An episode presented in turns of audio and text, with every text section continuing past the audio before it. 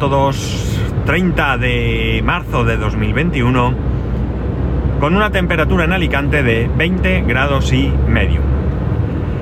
Bueno, por fin he dado el paso y esta mañana he decidido que me quedo con el monitor. Ni siquiera sé si a estas alturas ya lo podía devolver.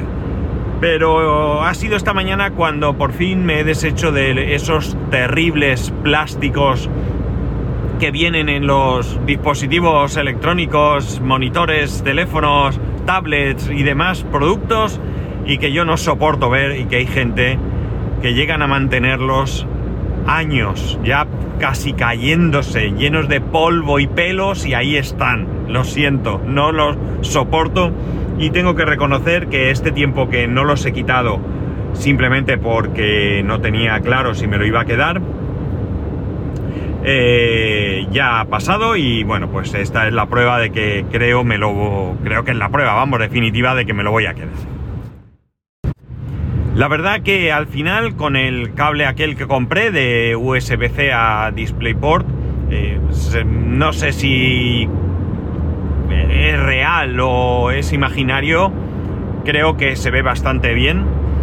Mm, mi punto de comparación con la pantalla del mismo MacBook entre otras cosas porque esa pantalla está pensada para ese equipo y está todo eh, calibrado, etcétera, etcétera, para ese equipo. Y en el momento que te sales, pues la cosa cambia.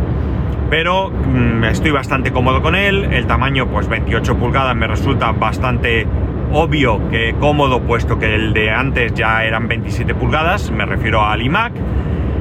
Y como digo, pues he llegado a un equilibrio bastante interesante. Me costó un poco, pero al final, ya digo, estoy bastante, bastante satisfecho y la verdad es que eh, la calidad que me da, la comodidad, pues es eh, justificada sobre todo frente al precio. Tenemos que tener clara una cosa. Eh, si quieres algo barato, tienes algo barato.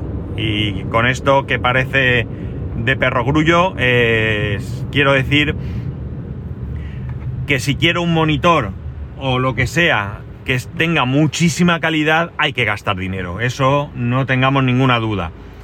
Por eso he hablado del equilibrio entre la calidad, eh, la resolución, no en cuanto a resolución del monitor, sino a, lo que me resuelve a mí eh, mi situación, precio, etcétera, etcétera, pues yo creo que es bastante, bastante equilibrado, ¿no? Así que me lo he quedado.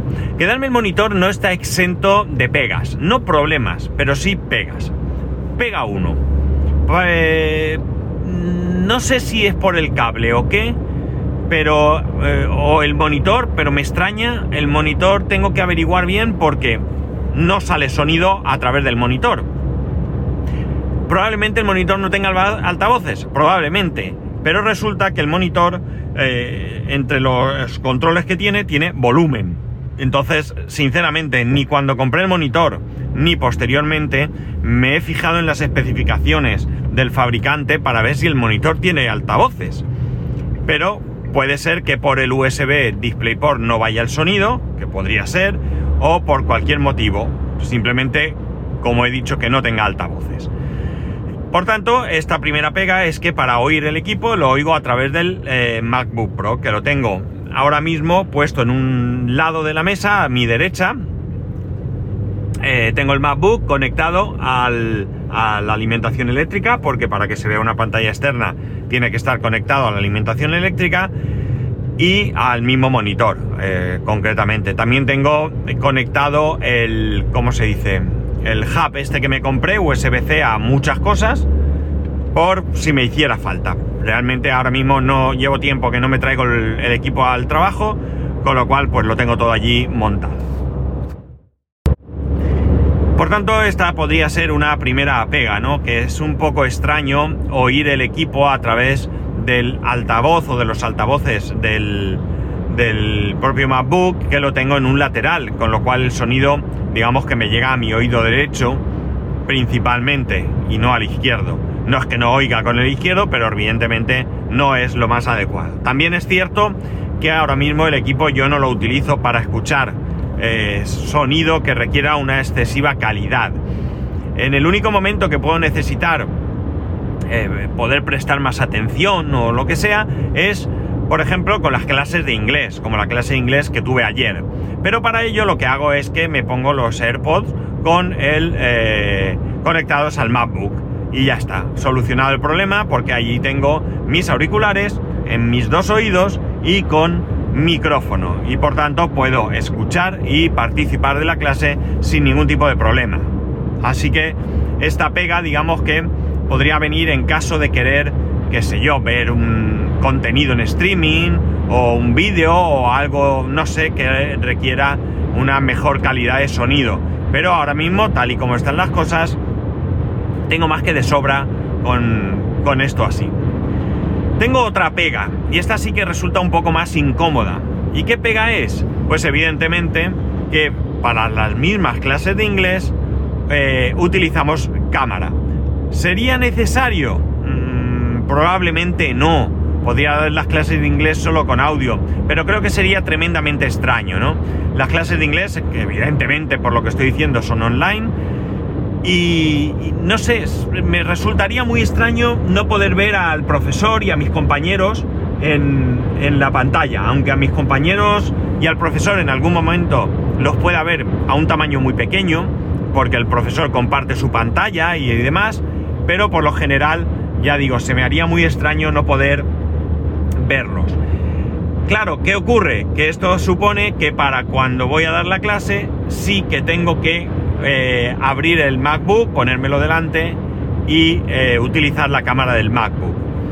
La opción evidentemente es comprarme una cámara externa, ponerla encima del monitor y, solucionar el problema. Pero claro, ahí vamos a otra.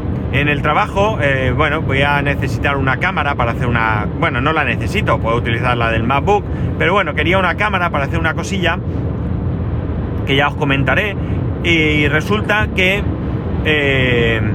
bueno, pues en el trabajo se ha comprado una nueva cámara para, para, para alguien y la cámara que tenía pues eh, la tengo yo en mi mesa para guardarla, pero eh, bueno, le he comentado a mi compañero, esta cámara vamos a usarla en breve, me ha dicho que no, digo, bueno, me la puedo llevar unos días a casa para hacer una cosa, me ha dicho que sí, que no había ningún problema porque no había ninguna presión, pero claro, la cámara es una cámara bastante malilla, es una cámara de Microsoft, pero que creo que solo llega a una captura de 480 y me parece tremenda, ¿no? La he probado allí mismo en mi puesto, lo he conectado a mi, a mi equipo y la verdad es que se ve bastante mal, por tanto no me vale esa cámara.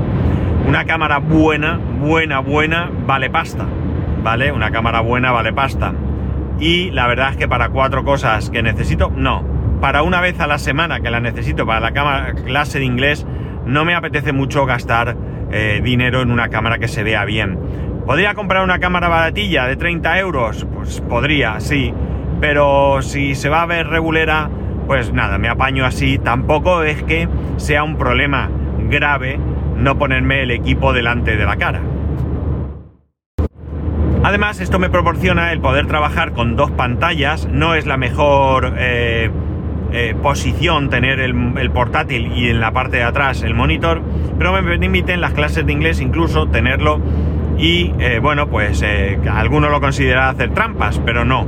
Tengo en primer plano en la pantalla del MacBook, tengo el, el Teams, que es con lo que recibimos la clase, y en el monitor tengo por un lado, aunque el profesor lo comparte, pero tengo abierto el, PDF de, la clase que estamos dando, nos mandan un PDF que, es la clase que vamos a dar, y por otro lado tengo abierto el, sí, Google Translate para cuando sale alguna palabra que no sepa qué significa, no andarme preguntando todo el rato. Si es cierto que hay momentos en los que tenemos que, por ejemplo, eh, rellenar frases con unas ciertas palabras y a lo mejor en ese momento sí que le decimos al profesor o él mismo nos pregunta alguna pregunta, alguna duda entonces le puedo decir, pues mira, tal palabra y tal palabra no sé qué significan. Y entonces él pues nos lo explica.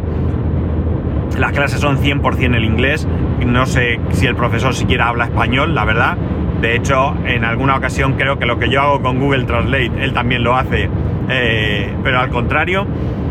Y por tanto, eh, bueno, pues no, me sirve también de ayuda, pues eso, si en algún momento hay una frase, un texto, algo que hay una palabra que no tengo muy claro qué significa, pues la consulto y de esa manera, eh, bueno, pues eh, digamos que, tengo ahí dos pantallas en las que puedo trabajar más cómodamente, ¿no? Pero realmente si pudiera quitarme el, MacBook eh, y ponerme una cámara para la clase de inglés, pues también lo haría, no os voy a engañar. De momento no tengo más pegas, de momento muy bien. Bueno, ya os comenté, creo, recordar la pega que tengo que al utilizar el teclado y el ratón antiguos del el Magic Keyboard y el Magic Mouse, el primero, el 1, a veces el teclado ha dejado de hacer tonterías. Es verdad que el teclado ya funciona y me da la impresión de que eh, el teclado este del Magic Keyboard, la verdad es que las pilas le duran muchísimo estos dos dispositivos son de los que van con pilas, no se cargan. Y la pila le dura muchísimo, muchísimo. Entonces yo la apuro. Y hay veces que veo que está al 3%, al 2% y yo sigo ahí. Entonces quizás el problema simplemente era ese, ¿no? Que a lo mejor la pila no... No, o sea, que el teclado no tenía suficiente pila, batería y hacía el tonto. En cuanto al ratón, el ratón eh, consume muchas más pilas, muchas, muchas más pero eh, las tengo nuevas, las cambié nuevas y eh, de vez en cuando se desconecta. Yo le doy al clic dos o tres veces y se vuelve a conectar. No sé si se vuelve a conectar porque le doy al clic dos o tres veces o simplemente porque tiene algún corte en la conexión Bluetooth que eh, ya me dijeron en un relfón que, que daban problemas estos teclados con más antiguos, con equipos más modernos, por lo tanto es probable que sea eso. Pero bueno, de momento parece que la cosa eh, ha disminuido y bueno, pues estoy ahí con, aguantando porque no son precisamente baratos. ¿Podría comprarme algún otro teclado ratón de otra marca? Podría, pero no me apetece mucho. La verdad es que mm, prefiero esperarme y bueno, pues si llega un momento en que no pueda trabajar, ya tomaré una, una decisión.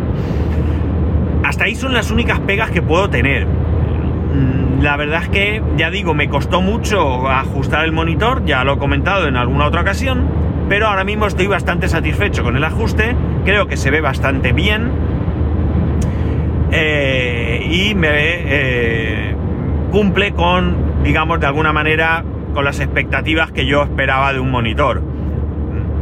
No esperaba mucho, de hecho, bueno, lo acabo de decir hace un rato, ni siquiera le he quitado los plásticos protectores porque no estaba muy convencido de ser capaz de acostumbrarme a un monitor externo, pero bueno, pues ha llegado el momento en que así es. Así que eh, así estoy con el monitor, así estoy con el equipo. Me voy a plantear comprar un, soporte de estos para el equipo que se ponen en vertical. Quizás pueda en la parte de detrás del monitor algo así, o en un lateral pero pegado a la pared ponerlo, me resulta más cómodo porque si hay una cosa que no soporto es poner cosas encima del MacBook. Y no me estoy refiriendo a poner peso, me refiero a poner una libreta, un bolígrafo, lo que sea. Me preocupa bastante arañarlo. Y por tanto, bueno, pues es un espacio de la mesa bastante, bastante desaprovechado. Si lo puedo poner en vertical, bueno, pues recuperaré un montón de espacio. Y nada más. Así es la situación con el monitor. Ay, como di clase de inglés ayer, ¿eh? Bueno, ya sabéis que podéis escribirme a arroba spascual, spascual arroba spascual.es, el resto de métodos de contacto en spascual.es barra contacto. Un saludo y nos escuchamos mañana.